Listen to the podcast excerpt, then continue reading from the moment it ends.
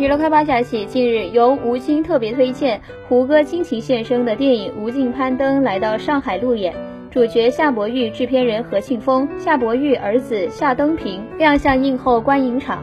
影片中，家人对夏伯玉的支持引得观众泪洒观影现场。夏伯玉儿子夏登平也和观众分享自己在父亲成功登顶的感想。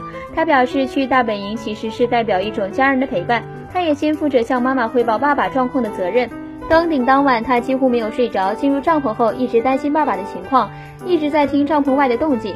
对于家人的支持，夏伯玉也表示，每次出门前，家人要经常叮嘱登不登顶，对我们来说并不重要，重要的是平安回来。